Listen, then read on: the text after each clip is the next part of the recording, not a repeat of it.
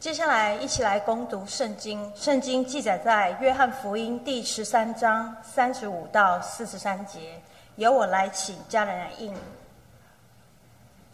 耶稣对他们说：“光在你们中间为时不多了，应该趁着有光的时候行走，免得黑暗临到你们。那在黑暗里行走的，不知道往何处去。”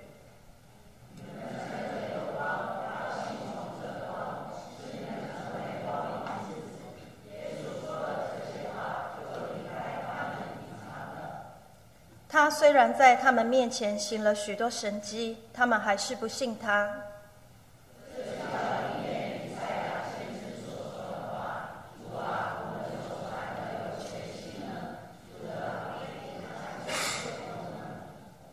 他们所以不能信，因为以赛亚又说。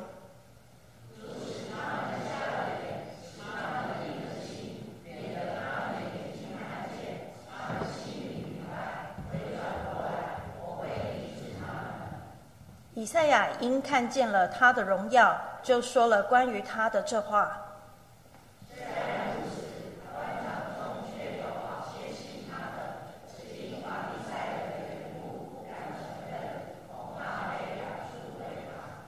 其身，这是因他们爱人给的尊荣，过于爱上帝给的尊荣。接下来正道由本堂的林恩杰传道。今天的题目是哪一条路？亲爱家人们，大家平安。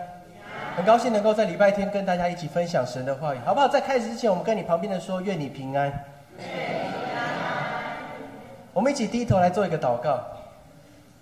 爱我们的父神献上感谢，在我们生命当中的每一天里面，也愿平安的神跟我们在一起，在我们失去平安的时候，也愿神你的爱与我们同在，在我们失去爱的时候。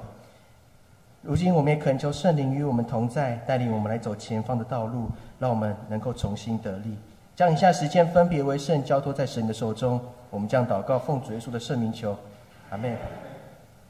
在开始之前，要先问大家一个问题，就是有没有人是在两千年之后才出生的？可以举个手吗？二零零零年后出生的，可以举个手吗？好像集中在那一区哦，在两千年之后出生的人，就不会经历到。台湾有史以来最严重的地震，就是在一九九九年九月二十一号的时候。我印象很深刻，那一天晚上的时候，在准备明天要上美术课的东西，然后准备完之后，小学生就乖乖的上床去睡觉了。到了晚上的时候，开始哇摇的，等于说你吓到好像已经，好像人生已经面对世界末日了。这时候我就看听到牧师跟牧师娘房间传来阵阵的祷告声。牧师娘就开始跪在床上说：“主啊，赦免我们，帮助我们，不要让这个地震，呃，远离我们，让这个地震能够远离我们。”所以我们可以想象，如果是我们还记得当时九二一的情形的话，大家可以想象当时我们每一个人心里面那种担忧跟害怕。九月二十二号隔天的时候，有一位记者来到当时地震最严重的灾区，叫做普里。他问普里人说：“哎，当时发生大地震的时候，你们有什么样的一个感受？”这个住在普里的乡民，他回顾当时所发生的情形，他说：“当时啊，当地摇地开始地震的时候，哇，各处传来那种每个人在喊叫、喊喊叫的声音，喊救人的声音，然后大家就开始跑出来，但是因为地震，所以导致所有电灯都没有都熄灭了，所以在那个乌漆咖抹黑的晚上的时候，大家开始害怕。为什么害怕？因为你不知道你该往前走还是往后走。”往左边走还是往右边？往右边走，到底哪一条路是安全的？因为在山区里面，什么灯都看不到，所以他们开始怀疑：我到底是要往前跑还是往后跑？是往左边跑还是往右边跑？到底哪一条路才是安全的？在我们每个人生命当中，我们好像也常常在面临这样的一个选择：到底哪一条路是安全的？神啊，你可不可以指引我来走前面的道路？一个美国很出名的太空人叫做阿姆斯壮。当他登上月球的时候，他说了一句几乎是全世界的一个至理名言。他说：“我的一小步，却是人类的一大步。”当美国人爬上月球以后，他登了月球的时候，人开始对外太空的世界产生很大的好奇。他们不断的在探讨，不断的在研究，说到底哪一颗星球会可以让人继续的活下去？到底除了地球之外，有没有别的星球适合人类居住？所以，他外，所以美国 NASA 开始往外太空来研究，包含他们一直在火星寻找什么？寻找可以生活的生命的一个迹象。若是有生命的出现，人类说不定就可以移居到火星上去居住。人开始对外面的世界产生很多的好奇，因为好奇，所以我们开始想要找一条路，是能够让人继续活下去、继续走下去的路。我们看到美国很出名的一个发明家叫做爱迪生。若是我们有读过他的传记，其实爱迪生他的一生，我们可以说非常的坎坷。爱迪生发明了很多东西，但是好像不是那么的成功。所以他的人生就是不断的在发明失败、发明失败中来度过。有一天，他非常的难过，他非常的失智。他在某一天里面，他开始想说：“我这样继续发明下去，我可以看到成功的那一天吗？”我那是继续发明东西，我根本当看到成功的去几个。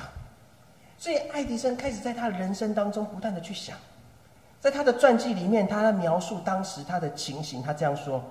当我最痛苦的时候，我的人生有很多的问号。当这些一切都解决的时候，我发现我的生命不是问号，而是一个又一个的惊叹号。当爱迪生找到了他人生努力的目标，他开始没有在失败当中来去难过，来去想说：哇，为什么我发明这个东西又失败？哇，为什么我发明这个东西又失败？他没有在失败当中来度过他的人生，他反而是从失败当中继续的爬起来。最后，他发明了全世界都需要用到的东西，叫做什么？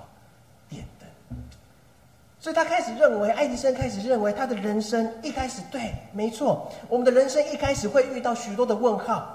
这个问号好像不断的在告诉你，你不行啊，你可以解决吗？你可以解决吗？你可以面对吗？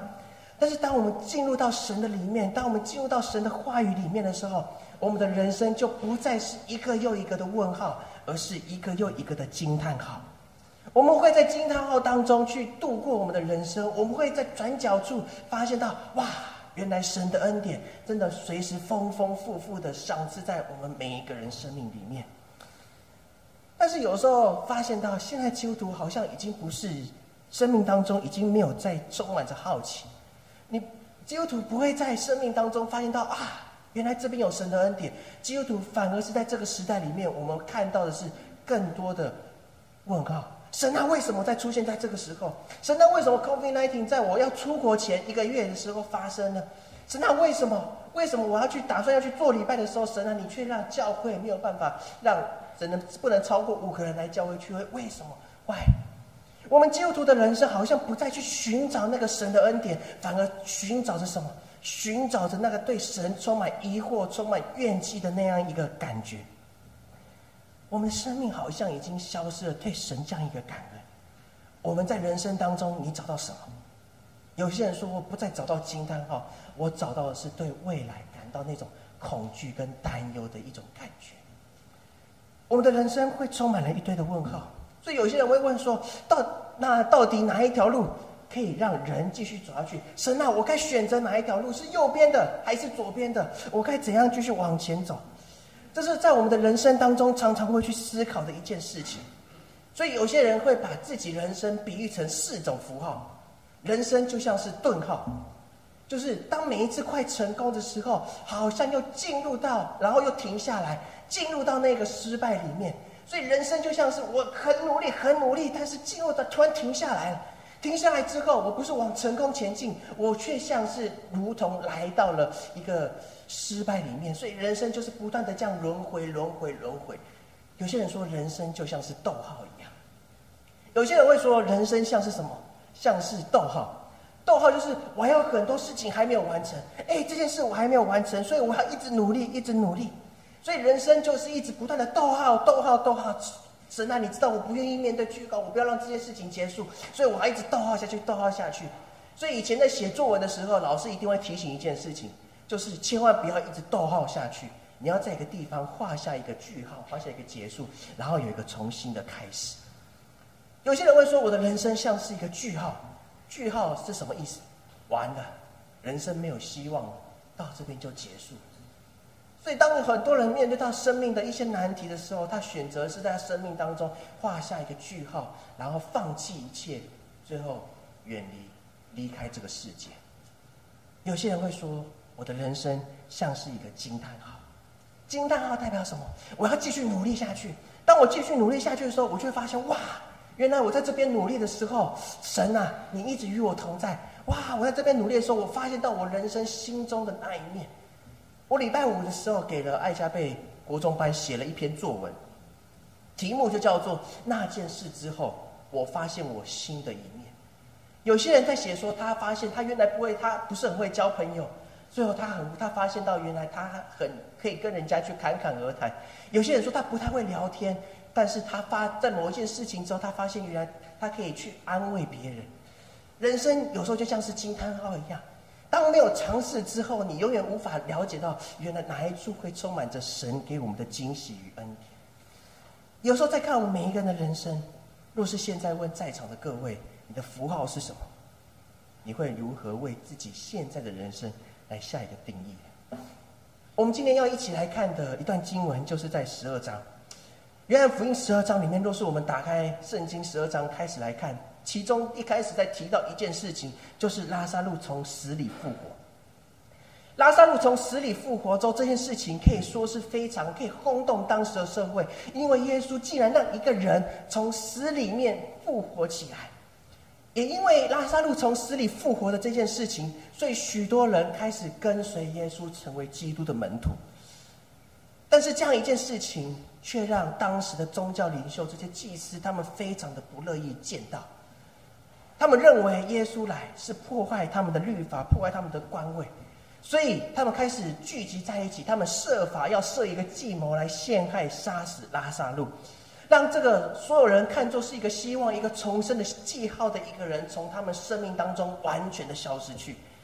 所以，我们看这段故事，我们可以看到人心的险恶跟恶毒。拉萨路是他们的同胞呢。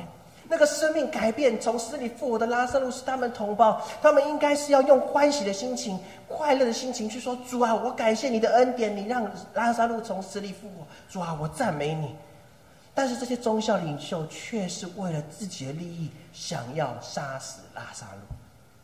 然后继续在十二章当中，耶稣进入到耶路撒冷，大家开始齐声呼喊说：“何塞纳，何塞纳！以色列的王，奉主名来的是应当称颂的。”所以大家感觉开心的迎接耶稣的到来，小孩耶稣终于进入到耶路撒冷了。所以他们把衣服铺在地上，然后手里举着棕树枝，不断的呼喊说：“何塞纳，何塞纳，何塞纳！”让耶稣进入到荣耀的城耶路撒冷。所以当我们继续往下看，其实当耶稣来到耶路撒冷的时候，他已经知道他人生已经慢慢的走向一个生命的终点，生命的句号。所以，当我们继续往下看，在二十四节的时候，有一群希腊人来找耶稣来谈论许多的事情。耶稣的心情，他知道他人生当中有许多的计划，但是他他必须面临到他来到世上最重要的一个目的，就是为了你，为了我的罪走上十字架道路。所以，他对这些希腊人讲起一件事情，就是一粒麦子的比喻。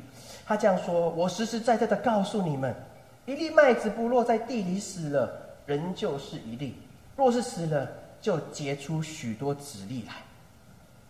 耶稣好像在对当时的下人说道：“有有一天我会面临到死亡，没有错。但是我所说的话，我所做的事情，会留下来，影响更多的人，可以结出更多美丽的果子出来。”圣经里面并没有描写到这些希腊人如何去理解耶稣所说的话。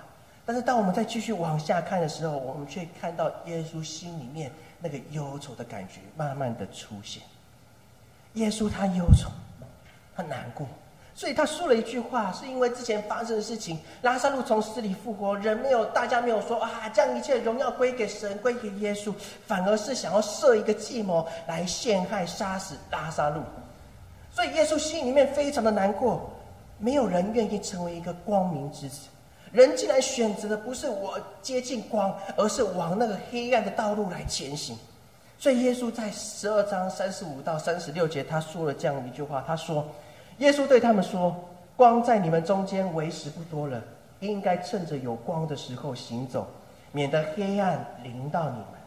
那在黑暗里行走的，不知道往何处去。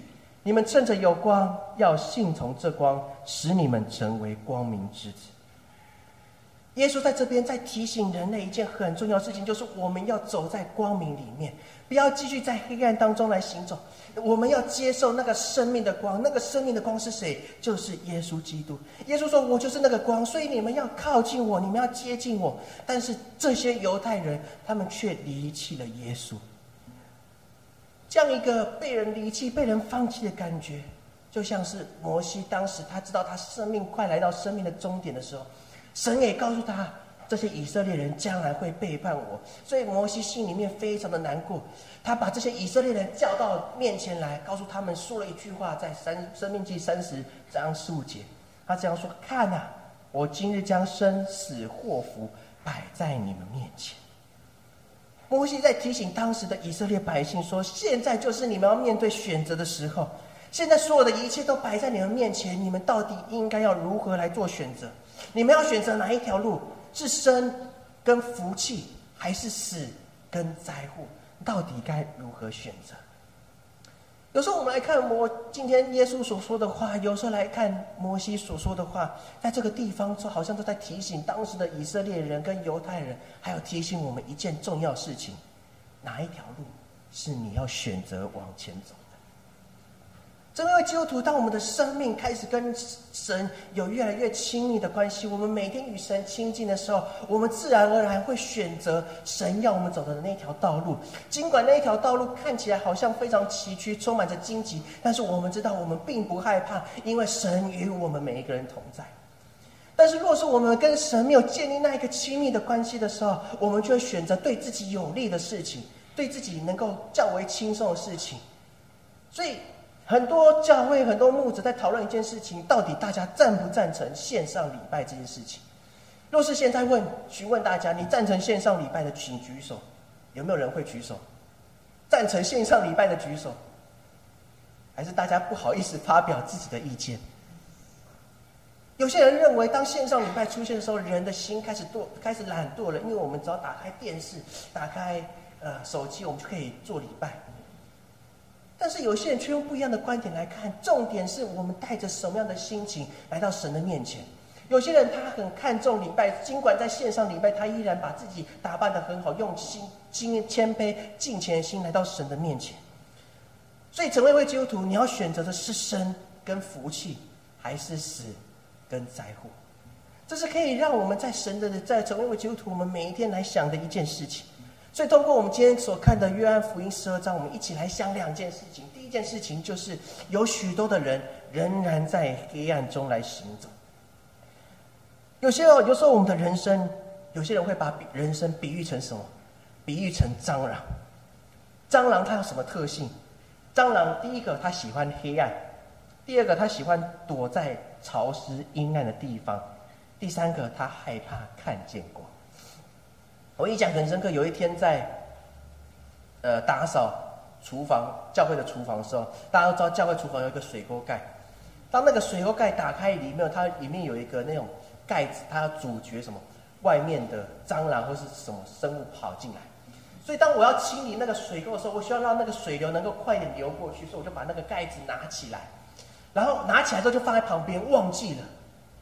然后我就打扫完就很开心的说：“哇，终于把厨房清理的非常漂亮干净，应该蟑螂不会再出现。”所以当晚上大概十点十一点的时候，我就打开厨房的门要洗杯子的时候，突然哇，几乎所有的蟑螂倾巢而出，看到蟑螂在那个桌子上爬，在地上这样爬，有些还会从你旁边这样经过去，它也不怕。但是当你电灯一打开的时候，蟑螂开始四窜，他们都往哪里冲？他们往那个水沟盖里面开始往里面冲。为什么？因为他们害怕看见光，所以当有些人说，若是你喜欢蟑螂，你想抓蟑螂的话，打开那个最黑暗、最潮湿、最肮脏的地方，你就会看到很多的蟑螂跑出来。有时候我在想，我们的人生是不是也像蟑螂一样？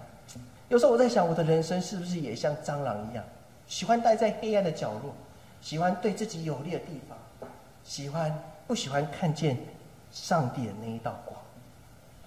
家人们，有时候再想想。这是我们的人生吗？我们的人生难道就要活在那个黑暗里面，不断的在黑暗里面打滚，然后我们觉得自己很快乐，自己哇，来到自己所建立自己的天堂一样？还是我们愿意朝着光来前行？这是成为基督徒我们可以一起来想的一件事情。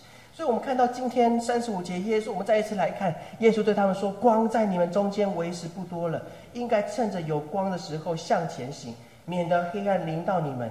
那在黑暗里行走的，不知道往何处去。”耶稣所说的这个黑暗里行走，并不是在讲一个黑暗的地方，而是在讲人心里面的那一种黑暗。因为我们从十二章开始看的话，人没有感谢。大家没有感谢耶稣，没有归荣耀给神，因为拉萨路复活这件事情感谢神，反而是想要除掉拉萨路。所以耶稣在对当时的犹太人提醒，也在对这些宗教领袖来提醒说：为什么你们常常愿意活在那个黑暗里面？当你们当你们活在黑暗里面的时候，你们就不知道人生的目标在哪里。所以在此强调不是那个黑暗的地方，而是在强调人心里面那个黑暗人。缺乏就是福音的光，光照在我们的生命里面。所以，家人们，求神帮助我们。我们的心有黑暗吗？还是你的心是光明的？若是我们打开电视、打开报纸来看，我相信许多的人会说，这个时代已经没有希望，这个时代是一个充满黑暗的时代。所以，台语有一句话在新闻里面会不断重复，叫做“拍楼唔堂行”。好像在走在路上，你看人家一眼就会被人家打、被人家砍一样。我们相信，若是问大家，大家就说这个时代是黑暗的。很多事情发生，导致导致于我们已经失去了对未来的信心与盼望。但是，成为一位基督徒，我们应该比一般人还要更加有信心去面对这个时代的挑战。神啊，虽然在黑暗里面，但是我相信神你与我同在。当神你的光光照在我们生命里面的时候，神啊，我愿意成为那个光，来光照我周围的人。但是现在许多基督徒好像已经不是充满着这样一个情形，很多人继续活在当很多黑暗里面。所以我们看到当时的犹太人，当时的宗教领袖，他们看到耶稣行了这么多的神迹，说了这么多的话，帮助这么多人，他们的心没有感谢神。他们反而是想尽办法想要除掉耶稣，因为他耶稣威胁到他们的地位。这些宗教领袖他们没有看见当时犹太人这些以色列百姓他们的需要，他们想到的永远只有自己的利益。所以心理学中间有一个很出名的人叫做荣格，他说了一句话，我觉得非常有意思。他说：“我们每一个人都有自己不想被人看到、摸到的一面，那个面叫做黑暗面。”黑暗面就是我们没有办法让周遭的亲朋好友所接受的一面。那个黑暗面有时候代表是什么？代表一种危险的警示。当这个黑暗面不断的扩大、扩大的时候，人就会开始做一些坏的事情。所以我们看到，当黑暗面扩大的时候，人跟人之间会互相指责、互相伤害、互相怀疑。国家跟国家中间会为了利益、为了许多的事情，然后来导致许多的战争来爆发。为什么我们会说现在这个时代非常的残忍？是因为我们心里面人心里面那个黑暗面不断的扩大，扩大之后，社会就不会不再有平安。当社会不再有平安的时候，人心里面就会开始感觉到害怕。所以有些人会说：为什么传道牧师？为什么我最近感觉不到平安？为什么干最近感觉不到快乐？为什么我最近感觉到我一直在不断的在就是偷打亏丢干？在唉声叹气当中来经历我的人生，是因为我们的黑暗面已经扩大。当黑暗面扩大的时候，我们该怎么办？我们要进入到神的话语里面，因为神的话就是我们脚前的灯跟路上的光。所以，家人们来到上帝的面前，当我们用当每一个礼拜天来到教会做礼拜的时候，有些有些老一辈人会说，用一句台语他说：“唔免拍谁啦，不用不好意思。为什么不用不好意思？”你不用想说啊，我要把最好的一面表现给神看，不用，因为神清楚的知道我们每一个人心里面的软弱，所以当我们来到教会的时候，我们不用感到不好意思，我们要来到神的面前说：主啊，你知道我心里面当中，心里当中有许多的黑暗面，是我不愿意让人家看到的。我心里面那个黑暗面，是不是许多人没有办法接受？但是主啊，我知道你接纳我所有的缺点跟我所有的黑暗，因为神你是爱我的神。这样一个心情黑暗面扩大的一个情形，就如同旧约里面提到的一个人，叫做亚哈王。亚哈王看到他的百姓有一个叫拿伯的人，他有许多一个非常漂亮的一个葡萄园，里面结着漂亮的葡萄。所以亚哈王心里面就在想说啊，若是这个土地、这个葡萄园是我的，不知道该有多好。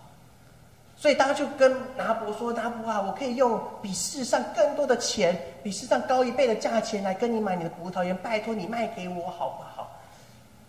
拿伯没有卖给他，所以在列王记上二十一章四节。圣经将描写到说，亚哈因耶斯列人拿伯说：“我不把我祖先留下的产业给你，就生气忧闷的回宫，躺在床上，连转向内，也不吃饭。”当那个心里面亚哈王心里面那个黑暗面扩大的时候，他开始感觉到不知足。成为一个国王，我拥有许多东西，所以我也想拿到那个葡萄园。但是当那个葡萄园亚哈我没有办法拿到的时候，他心里面就开始气，开始恨。所以圣经描写到一件事情，他就像小孩子一样，就伊娜赶快就生闷气了，然后回宫，然后当他躺在床上，他脸转向内，然后也不想跟人家讲话，也不吃。这时候他的太太耶喜别就来他身边，了解到整个事情的原委的时候，他们两个竟然设了一个计谋，将拿伯杀死，来夺走他的葡萄园。对犹太人来说。土地是神所赏赐给人最好的产业，所以土地绝对不可以拿来卖。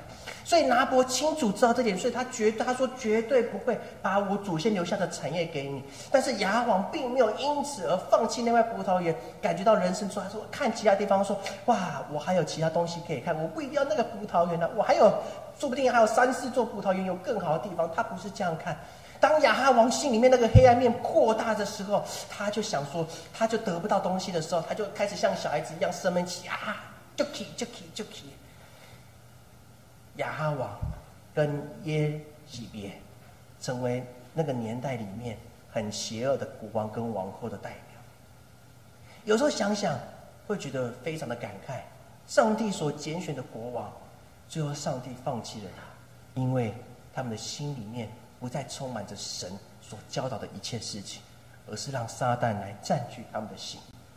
所以箴言里面有一句话这样说：“他说，二章十三节，我们一起来念：他们离弃正直的路，行走黑暗的道。”有时候我在想，箴言里面所说的他们，我是不是就是那个他们？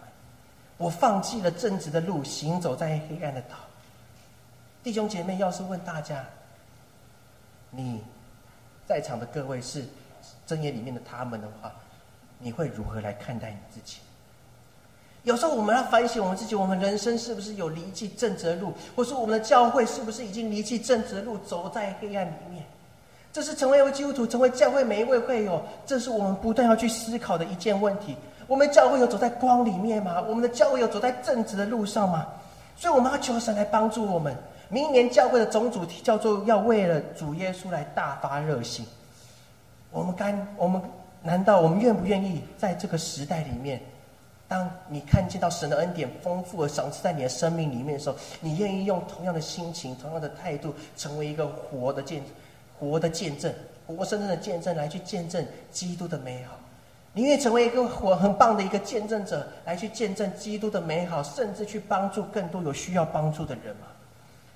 还是我们如同当时的宗教领袖一样，当别人的利益、别人做的事情跟我的利益有违背的时候，我就想尽办法要除掉它。我不愿意接受光，我要继续在黑暗里面行走。这是值得我们大家一起来思考的一个问题。第二个，我们要想，我们是否活在光明里面？我们大家是否有活在光明当中？耶稣他说他是世界的光。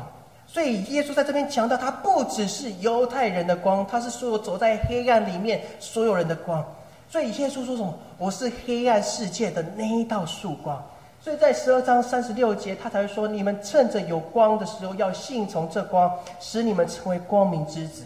在四十六节，耶稣继续提醒到说：我就是来到世上的光，凡相信我的人，必不住在黑暗里面。我不知道大家有没有面对到停电的时候。当面对停电的时候，人第一件会吵的事情是什么？手电筒在哪里？哪里有蜡烛？哪里有打火机？因为我们需要那一道光。在我们的生活里面，当我们遇到黑暗的时候，我们都想尽办法想要抓住光。但是，当在我们的生命里面，当我们在信仰里面的时候，当我们面对这黑暗的时候，我们是否愿意赶快寻找生命当中的那一个光呢？上帝不是要我们来做黑暗之子，上帝是要你，要我成为一位光明之子，要我们活在光里面。所以，保罗在提醒当时的以弗所教会，他说：“光明之子。”光明要结出三种果子，我们一起来念，请。光明所结的果子，就是一切的良善、公义跟诚实。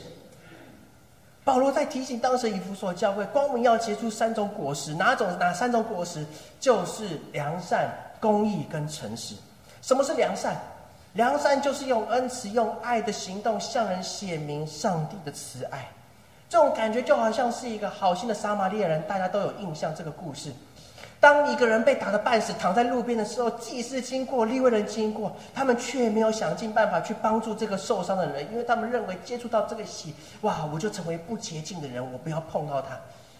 最后，只有那个以色列以色列人、犹太人仇视的另外一组一另外一群人，叫做什么？撒玛利亚人。当他看到这个人被打的半死，在最危险的时候，他伸出他的双手去帮助这个需要帮助的人。良善是什么？良善就是当我们看见你有人有需要的时候，我们愿意举起我们祷告的手来帮助他们。有些人会说，现在社会里面已经没有温暖了。但是我去过那么多教会，我可以。在这边跟大家做一件事情，就是在我们教会，在南坎大安教会里面，我体会到许多的温暖。当分享带导开始进行的时候，你不会害怕说啊，我到底跟他熟不熟？我到底认不认识他？我可不可以把把我需要带导的事情告诉他？或说我不知道该怎么，我不要帮他祷告好了。不会，这是我曾经担忧的事情。但是当第一个礼拜分享带导开始的时候，哇，我看到大家都很热络。因为要是我的话，我个性比较避暑，会很内向。我有有些人说我比较自闭，自闭的，所以我不愿意跟人家常常跟人家分享我内心里面说的话。但是在教会里面，我看到每一位弟兄姐妹、每一位家人们，都可以勇于分享自己软弱的地方，需要带导的事情。旁边的人也不会耻笑他，反而是说没问题，我来帮你祷告。所以当每一次我或呃我或者是牧师当帮。将有需要带导的事项放在带导群组的时候，大家都会勇于举起我们祷告的手来帮助，来为这些人来祷告。这就是什么？这就是良善。第二个是什么？第二个我们来看到的是公义。公义就是用正直的行为向人显出神的公义。这样一个感觉，就是如同在南非的第一位总统曼德拉一样。曼德拉在生活的那个年代当中，他看到了。许多对黑人不公义的事情，白人不断的歧视这些黑人，黑人得不到他们应有的权利，所以他就为这些黑人来发声。但是他发生的结果却是得到许多的辱骂、许多的殴打，最后被人关在监牢里面。在监牢里面，他忍受这些折磨，但是却没有浇熄他那个爱神，跟他要为黑人发声那个权利的那个心。最后，曼德拉成为南非第一位的黑人总统。当他要就任的时候，他邀请当时在监狱里面打他那个打最厉害、骂他最厉害那个白人的警察来到参加他的就职典礼。当这个白人警察接到这个邀请函的时候，他就是他流下了眼泪。他说：“我曾经帮助，我曾经对曼德拉总统这么不好，但是他却愿意宽容我，他用他竟然愿意原谅我所做的一切。”最后，他们两个成为一个很好的朋友。公义是什么？就是向人显出用正直的行为向人显出神的公义。最后，我们看到的是诚实。有些人会有些圣经版本会翻译成信实。诚实是什么？就是用真实的生活向人显出神的信实与慈爱。来到神的面前，我们不用再戴着那个假的面具。我们看到保罗的一生，他也曾经三次向神祷告说：“神啊，你知道我身上有一根刺，求你将那根刺离开我，拔除离开我的身上。神啊，你知道我很痛苦，但是神却没有聆听他的祷告。神只有对他说：不用担心，我的恩典够你用。所以这一根刺如影随形的跟着保罗，但是却时常去提醒他：我要用我的生命去见证基督的福。”所以我们看到保罗不断的被人打、被人骂，甚至在所有人面前，他告诉人宣告他的罪恶。他说：“在罪魁中，我是我是罪魁中的罪魁，在罪恶的人里面，我是最坏的那一个；在所有软弱的人里面，我是最软弱的那一个。但是现在，我如今我勇敢站在神的面前，向神宣告我的软弱，因为我知道神的恩典够我们用。当我们勇敢宣告我们的软弱的时候，我们会看到神的恩典丰丰富富的赏赐在我们身上。”最后，我要用我曾经看的一篇文章来跟大家分享。这个文章就是 Newsweek 里面所出的一个文章，叫做 “Forget the Church, Follow Jesus”。当我看到这个文章的时候，我就很好奇，点进去，他提醒我们，提醒这个杂志的读者很大的一件事情，就是现在的教会、现在社会充满着许多的体制与限制，甚至有许多人不愿意进来教会，是为什么？是因为。教会里面充满着许多的条例，有些人会说：“啊，你们是教会里面有什么？有十诫限制你们呢？有许多的命令限制你们呢？”但是我在身边，我就要问大家：，就就是以十诫来说，哪一条是你每一天都在犯的？十诫里面有哪一条是你每一天在犯？我每一天都在杀人，哇！我每天都在偷东西，没有。神透过律法，并不是要限制我们，而是要让人得以去尊荣神的荣耀。但是我们却将这些律法，如同当时的法利赛人这些宗教领袖一样，他们把这个律法框起来，成为一个限制，限制当时的犹太人。有些现代的基督徒也因为神的律法。好像很多的限制，所以限制我们，我们不愿意来到神的教会，我们没有办法自由的敬拜，在敬拜里面，我们又没有没有办法大声的唱歌赞美神，因为有社会许多的限制，说啊，你唱的很难听，所以你不要唱出声音来。我们有许多的限制，限制我们的行为，限制那个我们要自由敬拜那个爱主的心。所以这个杂志在提醒我们一件很重要的事情：进入到教会里面，进入到信仰里面，教会这两个字丢掉。只要单单的来跟随耶稣基督，当我们愿意跟随基督的时候，我们自然而然会成为萤火虫这个发光体。不知道大家有没有看过萤火虫？当你要去看萤火虫的时候，导游就告诉你说，要把所有的灯、所有能够光源全部都熄灭。所以当光源熄灭的时候，你就会看到萤火就一点一点在黑暗中有一点一点的亮光出现，你就知道萤火虫在哪。成为一位基督徒，我们要成为像萤火虫这样的一个生命，在黑暗当中，为了神来大发热心，为了神来发光发热，不是吗？成为一位发光体，是我们成为基督徒在现在这个时代里面很重要的一个任务。哪一条路是我们要选择？是黑暗的路，还是光明的路？牧师问大家，你会如何做选择？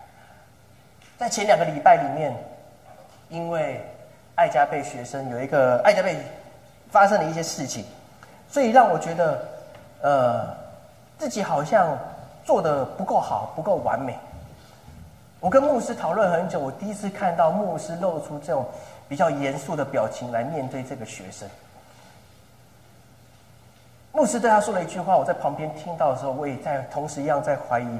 我自己有没有做到这一点？就是牧师告诉他说：“教会有这么多人爱你，教会这么帮助你，你为什么要一而再、再而三做了许多不好的事情来伤害那些爱你的人？”所以那天礼拜天、礼拜五晚上的时候，我爱家被服侍完之后，我就告诉、就打电话给牧师说：“我今天想先回家，我想先回到太阳城。我你可不可以带球球去尿尿？”牧师就说：“好啊。”他问为什么？我说没有告诉他。在回家的路上，大家都知道太阳城很近嘛，所以当回家的路上，我就觉得哇，这条路怎么觉得走的这么遥远？明明很亮、很繁华的一个地方，但是我却觉得好像充满着黑暗一样。现在回想起来，才发现到原来当时我的心已经不再充满着希望跟那种盼望，跟想去帮助人的心。而是充满着许多的黑暗，就如同刚刚所讲，那个黑暗面已经慢慢的扩大。于是我向神祷告说：“神啊，给我一个启示，给我一个帮助，让我知道这条路上我并不孤单。神，你没有离弃我。所以我不知道大家面对到就是压力的时候，你会做什么事情？面对到压力的，面对到很多的压力的时候，我会做一件事情，我不知道大家会不会跟我一样，就是什么，买东西来吃。吃东西可以舒，有些人说吃东西会舒缓你的压力，所以我就来到了全家，就是旁边的家乐福，然后买了一包可乐果，跟订了一杯五十来要回家，好好的去忘记到这些事情。所以当我离开家乐福的时候，我突然听到有一个大声的。声音就传到传到，这样一直跟我挥手，我就一直在找找谁啊！我就心想，我当下第一个心情就想说：哎，对面不是那个上次打牧师、听牧师跟怡萍老师那一个人吗？那个声音出现，就好像到对我来说就很像一个天使的声音出现在我当时的生命里面。那个声音提醒我，我们生命都有软弱的时候。我相信我们每一个人生都有我们不想让人家看见那个黑暗面存在。人生有黑暗面没有关系，但是重点我们选择哪一条路？有些人当有黑暗面的时候，他觉得要自己继续走在这个黑暗的路上面。但成为基督徒，神与我们同在。有些人说，人生最重要的试炼，不是在困，不是在顺境当中经过，而是在逆境当中，我们依然仰望神，愿意来走这条光明的路。这条路不好走，但是却是值得我们往下走的一条路。最后，基督徒一个，我相信比别人更好的一个祝福，就是你可以看看你左右两边的人。现在邀请大家看看你左右两边的人。当你难过、害怕的时候，我相信这些人会为你祷告。当你难过、害怕的时候，这些人会陪伴在你旁边，拍拍你的肩膀，说：“没惊啊，我爹啊，兄弟，我爹。”当你难过、害怕的时候，当你感觉快走不下去的时候，这些人会陪伴你走过人生的死因幽谷。你相信吗？我相信这件事情。基督徒要用什么样的方式来面对这个黑暗的时代？我们要用什么？我们要用光，光才能照亮这个黑暗的时代，光才能点明、点燃我们，重新点燃我们心中的那一道希望跟盼望。好，不要请大家，我们再次从座位上起立。